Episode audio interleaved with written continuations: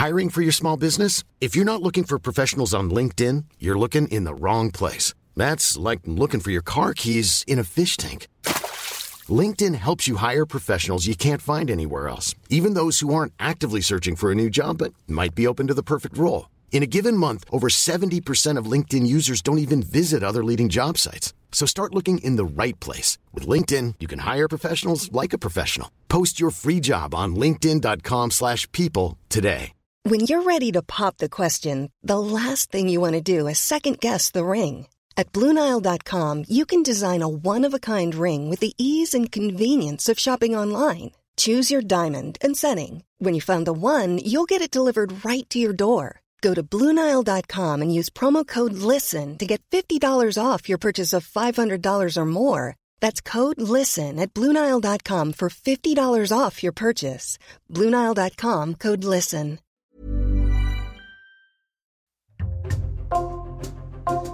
Bonjour, c'est Jules Lavie pour Code Source, le podcast d'actualité du Parisien.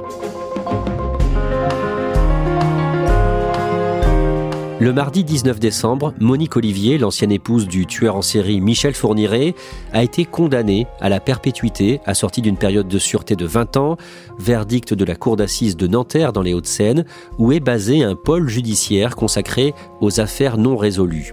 Monique Olivier est reconnue coupable de complicité dans les enlèvements et les meurtres de deux jeunes femmes de 19 et 20 ans, Marie-Angèle Domès et Johanna Parish, et d'une enfant de 9 ans, Estelle Mouzin.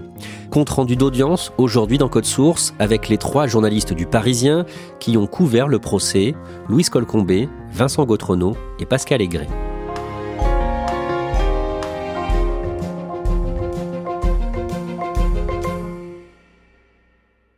Vincent Gautrenaud, ce procès, il est symbolique des lenteurs de la justice. Effectivement, c'est un procès euh, qui aurait presque pu se tenir euh, il y a 15 ans, en 2008, lors du premier procès de Michel Fourniret et Monique Olivier. Les affaires Johanna Parish, l'affaire Marie-Angèle Domès, Michel Fourniret, il revendique presque, il demande d'être jugé pour ces histoires dès 2007, mais la justice n'y croit pas, elle n'enquête pas vraiment. Ces dossiers étaient un petit peu oubliés depuis des années et ce qu'on constate c'est qu'aujourd'hui on arrive à juger trois affaires qui ont pour une 20 ans, pour une 33 ans et pour une autre 35 ans. Monique Olivier, elle est entrée il y a quelques minutes dans cette euh, salle d'assises ici au tribunal de Nanterre devant une foule de micros. Le procès de Monique Olivier s'ouvre devant la cour d'assises de Nanterre dans les Hauts-de-Seine le mardi 28 novembre, peu après 10 heures l'accusée accepte d'être filmée et prise en photo. Elle a 75 ans aujourd'hui. Est-ce que vous pouvez nous la décrire physiquement? Monique Olivier a les cheveux euh, blancs, euh, coupés courts. Elle s'est coupé les, cheveux euh, quelques jours avant le procès elle-même en détention. Elle est habillée d'un sweat blanc, d'un pantalon de survêtement noir. Ce qui est assez notable, c'est que juste sur le banc à côté d'elle, dissimulé un peu de la vue de tout le monde, il y a un gilet pare-balles parce que Monique Olivier porte systématiquement un gilet pare-balles lors des déplacements. Elle accepte d'être filmée effectivement et prise en photo, ce qui est assez rare de la part des accusés et elle accepte ça sans broncher, elle ne regarde pas particulièrement les, photographes à ce moment-là. Ce qu'elle a expliqué pour justifier ce choix, c'est que de toute manière, euh, elle se disait qu'à un moment ou un autre, une photo d'elle allait fuiter, donc euh, ça ne changeait pas grand-chose. Vincent Gautrenaud, on a déjà raconté son parcours criminel et personnel dans plusieurs précédents épisodes de Code Source.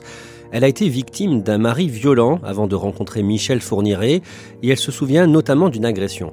Effectivement, Monique Olivier euh, raconte euh, depuis plusieurs années une violente agression dont elle aurait été victime par euh, son premier mari, André.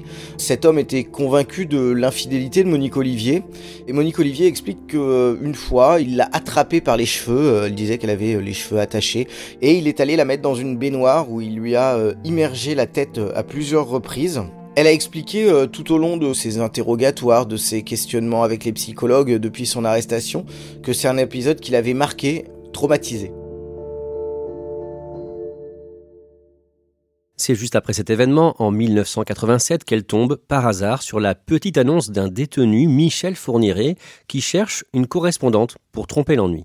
Après la scène de violence qu'elle a subie par André, Monique Olivier part s'installer à Nîmes, dans le sud de la France, et elle va euh, assez rapidement travailler comme euh, aide-malade euh, chez une femme âgée. Chez cette femme âgée, elle va tomber par hasard sur un journal qui s'appelle le Pèlerin Magazine. Ce jour-là, elle va le feuilleter et elle va effectivement tomber sur une petite annonce, quelques mots, où il est écrit Prisonnier aimerait correspondre avec personne de tout âge pour oublier solitude. Et elle va répondre à cette annonce. Et c'est par lettre que Monique Olivier et Michel Fourniret vont sceller leur pacte criminel. Elle va l'aider à trouver ses victimes, des jeunes filles vierges, et lui s'engage à tuer son ancien mari violent. Vincent Gautrono, le premier jour de l'audience est consacré à l'examen de la personnalité de Monique Olivier. Qu'est-ce qu'elle dit sur son parcours de vie? Monique Olivier, durant cette première journée d'audience, elle est très prolixe. Elle parle assez facilement de sa vie, de son enfance, pas très heureuse. Euh, sa maman était alcoolique, son père euh, un peu absent, mais au fond, elle a des souvenirs d'une enfance euh, plutôt normale dans ce qu'elle dit. Elle raconte ensuite sa maladie, une maladie qu'elle a à l'âge du bac. Elle ne passera pas son certificat d'études, enchaîne sur des études de secrétariat. À la sortie de cette école, elle rencontre André, il est propriétaire d'une auto-école et il va lui proposer de travailler pour elle. Et finalement, quelques années plus tard, ils vont se marier, avoir deux enfants. Et ensuite, elle va partir. Elle va partir vers le sud de la France, commencer à correspondre avec Michel Fourniret et finalement le rencontrer à sa sortie de prison et se marier avec lui. Et c'est aux côtés de Michel Fourniret que va débuter son parcours criminel, car avant de rencontrer Michel Fourniret, Monique Olivier n'a jamais eu affaire à la justice. Donc elle parle d'elle, par contre, elle n'apprécie pas quand on lui demande d'évoquer les crimes dont elle a été complice. C'est une des choses qu'on voit tout de suite ce premier jour de procès. Elle est à l'aise pour parler, elle est d'accord pour parler au président, pour répondre aux questions euh, des avocats de la partie civile. Mais dès qu'on arrive dans le dur, dès qu'on arrive sur les faits, pour lesquels elle a été notamment condamnée en 2008 à Charleville-Mézières dans les Ardennes, ou pour les faits pour lesquels euh, elle va être jugée, Là, les phrases se font plus courtes. Très souvent, elle dit ne pas se souvenir. Ça se termine par des points de suspension. Elle répond un petit peu à côté. On sent qu'elle est effectivement beaucoup moins à l'aise quand il s'agit de parler des choses qu'on lui reproche. Le mercredi 29 novembre, une enquêtrice belge revient sur l'arrestation de Michel Fourniret en Belgique, dans la région de Namur, en juin 2003, juste après une tentative d'enlèvement ratée. Une adolescente de 13 ans avait pu donner son signalement. Louise Colcombé, Monique Olivier, elle, n'a pas été inquiétée tout de suite. Non, au départ, euh, il place en détention provisoire euh, Michel Fourniret, en se disant quand même que son mode opératoire et son profil sont assez inquiétants. Cette euh, petite fille, quand elle est montée dans cette camionnette, elle a tout de suite compris ce qui se passait. Et à l'époque, en Belgique, on est en plein dans l'affaire Marc Dutroux. La Belgique est sous le choc après les aveux de Marc Dutroux et de ses complices. Les corps de fillettes de 8 ans ont été retrouvés hier soir dans le jardin d'une de ses maisons près de Charleroi. Il a également avoué l'enlèvement l'été dernier de deux adolescentes que l'on espère encore vivantes. Mais les enquêteurs belges poursuivent leurs recherches et leurs fouilles. Cette adolescente va demander à Michel Fourniret s'il est un ami de Marc Dutroux, et celui-ci va lui répondre non, je suis pire. À partir de là, ils vont creuser tout ce qu'ils vont pouvoir creuser sur le couple, et ils ont une disposition dans leur code pénal qui leur permet de convoquer autant de fois qu'ils veulent un témoin et d'interroger autant de fois qu'ils veulent quelqu'un en détention provisoire. Michel Fourniret va ainsi être entendu 56 fois en l'espace d'un an, et Monique Olivier, elle, elle est convoquée 39 fois. Et en juin 2004, au moment où euh, Fourniret va être euh, libéré, d'un seul coup, Monique Olivier euh, fait des aveux en une journée, en l'espace de 12 heures. Elle va parler de neuf crimes et comme ça, lâcher, ouvrir les vannes. C'est une femme qui tremble et qui se cache. Dans la peur et la discrétion, Monique Olivier a vécu comme cela avec Michel Fourniret. Le 22 juin dernier, elle craque. Son mari est en prison pour tentative d'enlèvement. Lors d'une banale audition, Monique Olivier se libère enfin. Le lendemain, le jeudi 30 novembre, une juge vient expliquer à la barre pourquoi les enlèvements et les meurtres de Johanna Parich et Marie-Angèle Domès n'ont pas été jugés en 2008 à Charleville-Mézières, en même temps que les autres crimes pour lesquels Michel Fourniret et Monique Olivier ont été condamnés à la perpétuité. C'est d'autant plus étonnant que les aveux circonstanciés de Monique Olivier datent de 2005 hein, sur ces deux dossiers. Mais à l'époque, autant sur les autres meurtres qui sont jugés à Charleville-Mézières, Fourniret a fait des aveux. Sur ces deux-là, il n'en a pas fait. Et aussi, on comprend que la masse de travail, elle est colossale en fait pour retrouver les corps. Avec un Michel Fourniret qui joue un peu avec les enquêteurs, qui les balade. Ces deux dossiers, ils sont un peu laissés de côté face au travail colossal qui est nécessité par les autres crimes qu'il va falloir juger et avec des délais de détention provisoire qui sont pas extensibles à l'infini. Et donc, il y a cette jeune juge qui, euh, on comprend, s'est jetée corps et âme dans ce dossier à l'époque, qui a eu euh, deux enfants en bas âge pendant cette époque-là sans être remplacée et avec un cabinet qu'il fallait faire tourner avec d'autres affaires. Elle a expliqué, elle a dit oui, à un moment on a fait des choix parce qu'il y avait des parents qui allaient peut-être décéder sans voir le procès de leur fille si on continuait à, prolonger les enquêtes sur d'autres meurtres. Donc ils ont préféré euh, en réalité organiser un procès avec sept meurtres, avec des aveux circonstanciés pour être sûr qu'on puisse condamner Michel Fourniret et l'empêcher de recommencer. Pendant ce procès, Monique Olivier répond donc aussi de complicité dans l'enlèvement et le meurtre d'Estelle Mouzin. La fillette de 9 ans a disparu le 9 janvier 2003 à Guermantes en Seine-et-Marne. Et le vendredi 1er décembre, Louis Colcombé, le père d'Estelle Mouzin, Éric Mouzin, s'agace parce que le président du tribunal refuse de faire réagir Monique Olivier à des témoignages intéressants. Oui, le président, il dit non, mais on a prévu un planning, euh, elle sera interrogée plus tard. Sauf que la cour d'assises, euh, c'est éventuellement là où on peut avoir des aveux euh, ou des choses inédites. C'est tout l'intérêt d'ailleurs d'avoir un procès. Monique Olivier, c'est quand même celle qui sait. Je veux dire, Fourniret, il est mort, il parlera plus jamais, il n'y a plus qu'elle. Et donc, euh, quand on a notamment un enquêteur qui vient dire que Fourniret lui-même avait fait une lettre à l'un de ses co-détenus dans laquelle il explique euh, qu'il a fait une liste de crimes et il met des numéros de 1 à 35. Il ne remplit que les sept premières euh, lignes avec des crimes qu'on connaît déjà. Ça pose quand même question. Maître Didier Seban, qui est l'avocate du père d'Estelle Mouzin, pas dire on va peut-être faire réagir Monique Olivier, sous-entendu c'est peut-être le jour du scoop.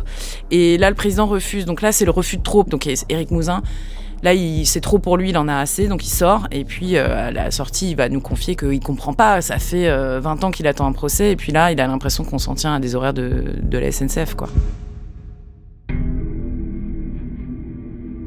Le même jour, plusieurs membres de la famille de Marie-Angèle Domès viennent témoigner à la barre. Louise Colcombé, rappelez-nous dans quelles circonstances Marie-Angèle Domès a été victime de Michel Fourniret et Monique Olivier le 8 juillet 1988 dans le département de Lyon. À ce moment-là, Marie-Angèle Domès, euh, qui est toute jeune majeure, vit dans un foyer la semaine et le week-end. Elle retrouve sa famille d'accueil et elle est enlevée ce jour-là en allant prendre son train à la gare. En réalité, Michel Fourniret l'a déjà repéré puisqu'il vit à ce moment-là dans le même village que sa grand-mère et sa tante. Et il l'a embarqué avec lui Monique Olivier pour la mettre en confiance. Monique Olivier à ce moment-là est enceinte de 7 mois et sa présence est, rassurante. Et donc ils vont l'emmener ensuite sur un petit chemin où euh, Monique Olivier, elle, elle sort de la camionnette. Il y aura ensuite une tentative de viol et Marie-Angèle va être brutalement euh, tuée dans cette camionnette. Et par la suite, euh, dans la nuit, dit-elle, Michel Fourniret va aller se débarrasser du corps, donc à un endroit inconnu. On n'a malheureusement jamais retrouvé le corps de Marie-Angèle. Les sœurs de Marie-Angèle Domès, Véronique et Patricia Domès, ont le sentiment que cette affaire n'a pas compté pour les autorités parce que la jeune fille était placée à la DAS, l'ancienne aide sociale à l'enfance. On peut difficilement leur donner tort. En fait, il y a quasiment aucune investigation qui est menée à l'époque. On se serait rendu compte à l'époque que Fourniret traînait autour du foyer puisque 20 ans après, on leur montre la photo et elles le reconnaissent. On va pas aller interroger euh, ses sœurs euh, ni euh, la famille d'accueil. Enfin, il y a rien qui est fait. En fait, au bout de six mois, le dossier il est refermé. Patricia, était très émouvante parce qu'à un moment, elle a expliqué en larmes que bah, elle a l'impression qu'ils comptaient pour rien ces enfants-là. Elle a dit la justice a fermé les yeux sur nous, les enfants de la DAS.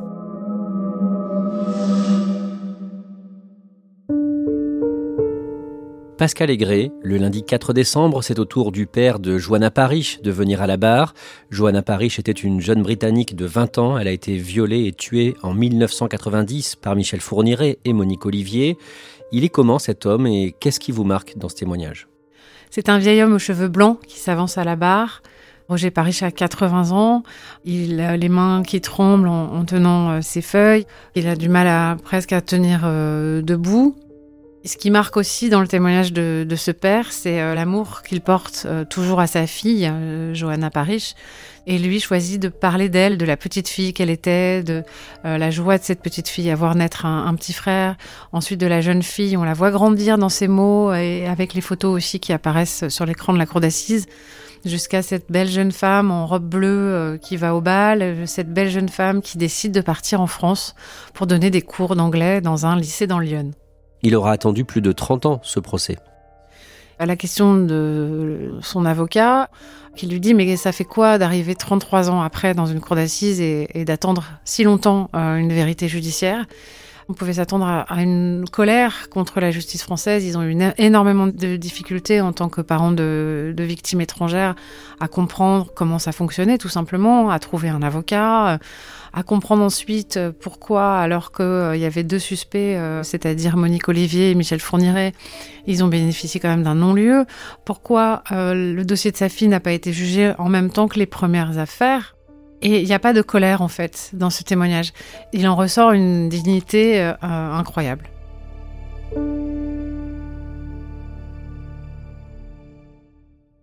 Le lendemain, le mardi 5 décembre, Monique Olivier est interrogée sur son implication dans ces trois crimes et elle se présente une nouvelle fois comme une personne soumise à son ancien mari.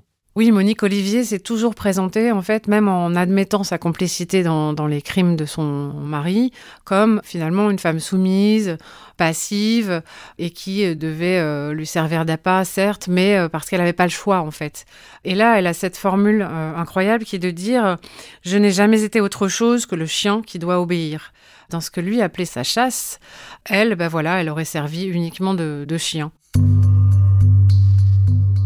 À un moment, l'un des avocats des parties civiles, des familles, l'interroge sur le nombre total de victimes. Il demande donc à Monique Olivier, mais on parle de 35 meurtres. Elle a cette réponse assez floue, assez ambiguë. D'une certaine manière, elle affirme c'est peut-être vrai ou pas vrai. Et elle ajoute encore euh, ceci, peut-être que c'était avant moi. Sous-entendu, il n'avait pas besoin de moi pour tuer. Et ça laisse en tout cas planer un doute sur le fait qu'elle ait tout dit. Le 6 décembre, la mère d'Estelle Mouzin témoigne à distance en visioconférence du sud de la France où elle habite aujourd'hui après avoir vécu des années à l'étranger. Elle explique pourquoi elle a déménagé et pourquoi elle n'a pas parlé à la presse depuis plus de 20 ans. Elle explique que si elle est partie vivre à Johannesburg en Afrique du Sud, un peu moins de deux ans euh, après la disparition d'Estelle, c'est qu'elle ne pouvait simplement plus supporter d'être à Paris, de voir des affiches avec le visage de sa fille, de prendre des routes qu'elle connaissait par cœur, de rentrer chez elle et de voir euh, la chambre de sa fille vide. Et donc elle a préféré euh, tout quitter. Par contre, évidemment, elle n'a jamais oublié Estelle. C'est aussi ce qu'elle est venue dire, c'est que si elle ne s'est pas battue elle, pendant des années, comme Éric Mouzin, elle n'a jamais oublié sa fille. Elle se souvient par exemple du dernier livre qu'elle a lu à Estelle. Estelle, elle était dyslexique, elle avait un petit peu de mal à, lire toute seule, et donc euh, même si elle avait 9 ans, elle voulait tous les soirs que sa maman lui raconte euh, une histoire. Et ce mercredi 8 janvier 2003, la veille de la disparition d'Estelle, elle se souvient lui avoir lu euh, ce dernier livre qui s'appelle Cheval Noir. C'est quelque chose qui l'a marqué, qu'elle n'a jamais oublié. Elle s'en veut toujours aujourd'hui d'avoir laissé Estelle rentrer seule de l'école ce jour-là, le jeudi 9 janvier 2003. Estelle rentrait chez elle euh, à pied de l'école, située à moins de 400 mètres de là depuis quelques jours. Elle était, euh, selon ses parents, très fière justement d'être désormais une grande et de pouvoir rentrer elle-même. Sa mère a expliqué qu'effectivement, elle ne se pardonnerait jamais d'avoir euh, accepté cette demande d'Estelle. Au moment de la disparition d'Estelle, ses parents étaient séparés depuis longtemps. L'une des demi-sœurs d'Estelle, une fille de la nouvelle compagne d'Éric Mouzin, s'appelle Estelle elle aussi. Elles avaient toutes les deux le même âge. Cette femme de 30 ans, aujourd'hui, vient témoigner à la barre. Et elle va raconter euh, ce que c'est de vivre avec, euh, comme elle l'a dit, euh, un fantôme. De vivre avec une, une demi-sœur qu'elle a connue pendant un an, qu'elle aimait beaucoup. Elle raconte ces moments très difficile dans les années qui ont suivi la disparition d'Estelle Mouzin, où elle voit le visage d'Éric Mouzin changer. Elle raconte sa remise de diplôme, où Éric Mouzin est en larmes. Comme elle dit, je pense qu'il y avait de la fierté, mais il y avait aussi la conscience que sa fille à lui, Estelle Mouzin, il ne la verrait jamais passer son diplôme. Autre témoignage important concernant la disparition d'Estelle Mouzin, celui de l'une de ses amies, Mégane, qui avait été victime d'une tentative d'enlèvement quelques jours plus tôt, juste avant Noël, en décembre 2002. Megan, c'est un témoignage qui est très fort. Elle vient à la barre, elle explique que Estelle était son amie, qu'elle avait 11 ans, euh, Estelle en avait 9. C'était deux copines et que 15 jours euh, avant la disparition d'Estelle, le dernier jeudi avant les vacances scolaires, elle est approchée euh, par un homme à bord d'une fourgonnette blanche. Cet homme, il va lui dire Oula, ça a l'air lourd ce que tu portes, est-ce que tu veux que je te ramène chez toi? La chance de Megan Bellis, c'est qu'elle a dit non à cet homme-là, car aujourd'hui on a une forte présomption que cet homme c'était Michel Fourniret.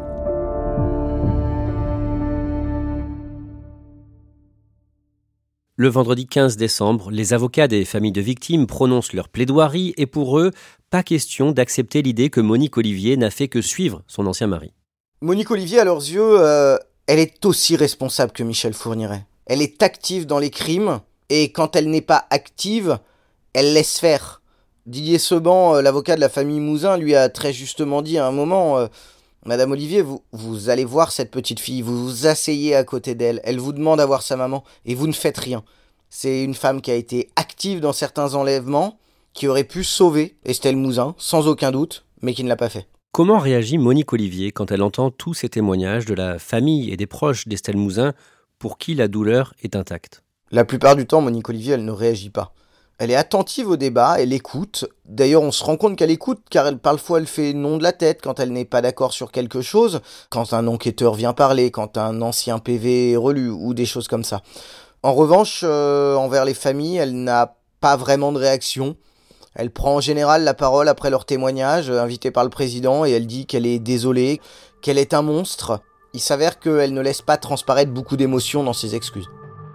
Louise Colcombé, le vendredi 8 décembre, l'un des enquêteurs de la police judiciaire de Versailles qui travaillait sur la disparition d'Estelle Mouzin, vient témoigner à la demande d'Éric Mouzin qui considère que Michel Fourniret aurait dû être suspecté dans cette affaire dès le départ. La PJ de Versailles, en fait, euh, n'a jamais cru à la piste Fourniret, alors même que ça paraissait euh, assez évident, d'ailleurs, même aux yeux des Belges. Dès le lendemain, hein, ils appellent leurs homologues français pour les prévenir de la possible implication de, de dans l'affaire Estelle Mouzin. Et pendant des années, il va y avoir ce bras de fer entre euh, Éric Mouzin, via ses avocats, et la PJ de Versailles, qui, en insistant, disant de recreuser, et ils ne vont jamais y croire. On a une trace ADN d'Estelle sur un matelas. Euh, on sait aujourd'hui que c'est bien Fourniret qui est responsable. Donc là, c'était un peu l'idée de leur faire expliquer pourquoi, comment ils ont travaillé et pourquoi ils n'ont jamais suivi cette piste. Cet enquêteur défend le travail qui a été fait par la police judiciaire de Versailles, travail colossal selon lui, 142 gardes à vue, plus de 12 500 procès-verbaux, une quarantaine de déplacements en région. Louis Colcombé, au-delà de ces chiffres, pourquoi les policiers en charge de l'affaire de la disparition d'Estelle Mouzin n'ont jamais cru à l'implication de Michel Fourniret? La première chose, c'est qu'il trouve que, que c'est loin. En fait, il y a 250 km entre le domicile belge de Michel Fourniret et Guermantes en Seine-et-Marne, où est enlevée euh, Estelle Mouzin. De plus, il faisait un temps déplorable, donc ils se disent que s'il avait dû agir, il aurait pu le faire plus près de son domicile. Il y a aussi ce témoignage euh, de cette euh, écolière qui avait failli être enlevée trois semaines avant, mais qui va pas décrire euh, Michel Fourniret. Il va décrire quelqu'un qui a les cheveux bruns alors que lui il a les cheveux déjà poivre et sel. Il y a des choses qui ne collent pas. Et puis il y a cet élément qui a pesé très lourd pendant des années, c'est ce faux alibi donné par Monique Olivier dès 2004 aux Belges. Elle explique que Michel Fourniret, ce jour-là, il est chez eux en Belgique puisqu'il passe un coup de fil depuis sa ligne fixe Sauf que des années après, Monique Olivier va expliquer qu'en fait, c'est elle qui l'a passé ce coup de fil. Et donc à ce moment-là, la Libye saute. Toute la journée du mardi 12 décembre, pendant plus de 12 heures, des experts se succèdent à la barre pour donner leur vision de la psychologie de l'accusé Monique Olivier. Qu'est-ce qu'on retient de ces prises de parole? Ce qu'on retient, c'est qu'ils ne sont pas d'accord, sauf sur quelques points elle n'a pas d'empathie, ce qui probablement lui a permis de tolérer euh, toutes ces horreurs, de ne jamais les dénoncer et d'y participer. Ensuite, il y a aussi cette soumission à l'autre, et notamment donc à Michel Fourniret, qui va la séduire parce qu'il correspond d'abord quand il est en prison, par ses lettres, et donc elle euh, va se vouer corps et âme à son projet, Globalement, ils excluent euh, la perversité chez elle. Bon, elle-même, euh, elle n'a pas vraiment de réponse. Hein. Elle avait dit à la juge Sabine Kéris, qui est, qui est la dernière juge en charge et qui lui fait avouer les derniers crimes, hein. elle avait parlé d'elle comme euh, d'une personne insondable, ce que Monique Olivier a corroboré puisqu'elle lui avait dit « je ne me comprends pas moi-même ». Le mercredi 13 décembre, Monique Olivier est confrontée par visioconférence au fils qu'elle a eu avec Michel Fourniret, Selim. On l'a dit dans un précédent épisode de Code Source, il a 35 ans, il a changé de nom de famille et il est mis en examen pour tentative de viol depuis le mois de juillet. Louise Colcombé, est-ce que vous pouvez nous décrire cet échange? Il est sur un écran, Monique Olivier est dans son box, il est grimé euh, pour pas qu'on le reconnaisse, euh, une fausse moustache, une fausse barbe, des lunettes, euh, une perruque poivre et sel. Il raconte cette enfance avec ce père qu'il n'aimait pas et cette mère qu'il aimait malgré tout, et dont on comprend qu'en fait elle l'a déçu. Il dit qu'il était horrifié jour où il a découvert ce à quoi elle avait participé, et donc il a tout un tas de reproches.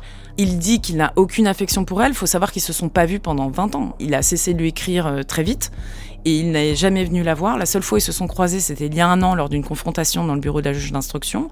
Et puis il va se mettre lui aussi à dire euh, bon maintenant tu parles, en gros euh, lâche tes secrets, dit. Et puis là on va la voir euh, se redresser d'un coup d'un seul dans son box, piqué au vif et elle, lui rétorque mais tu me fais pas la morale.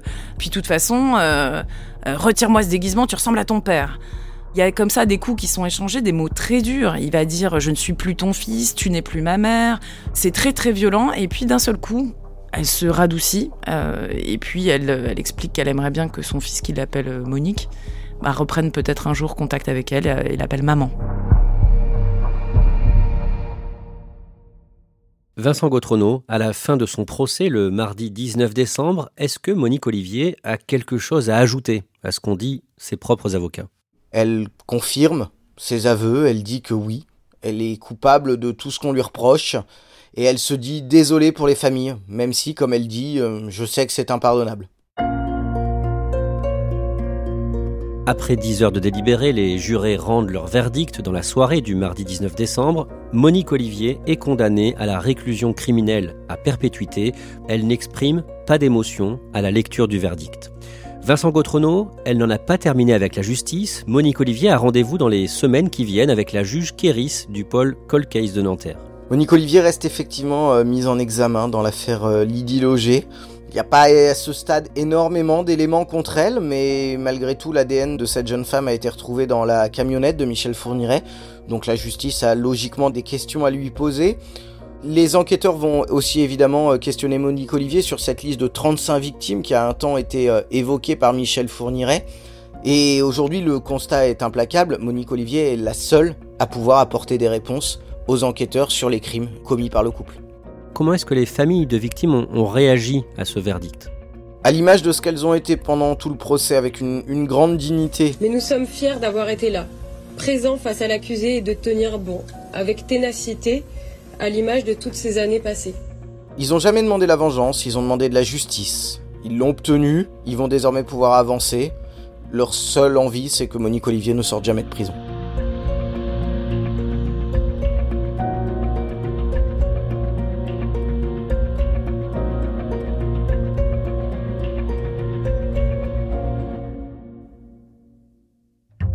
Merci à Louise Colcombé, Vincent Gautrono et Pascal Aigret. Code Source est le podcast d'actualité du Parisien. Cet épisode a été produit par Raphaël Pueyo et Ambre Rosala. Réalisation Pierre Chaffanjon. Si vous aimez Code Source, parlez-en autour de vous, laissez-nous un commentaire ou des petites étoiles sur votre plateforme d'écoute préférée. Vous pouvez nous écrire à cette adresse, codesource at leparisien.fr. Code Source, c'est un nouveau sujet d'actualité chaque soir du lundi au vendredi. Et le samedi, ne ratez pas Crime Story, le podcast de faits divers du Parisien.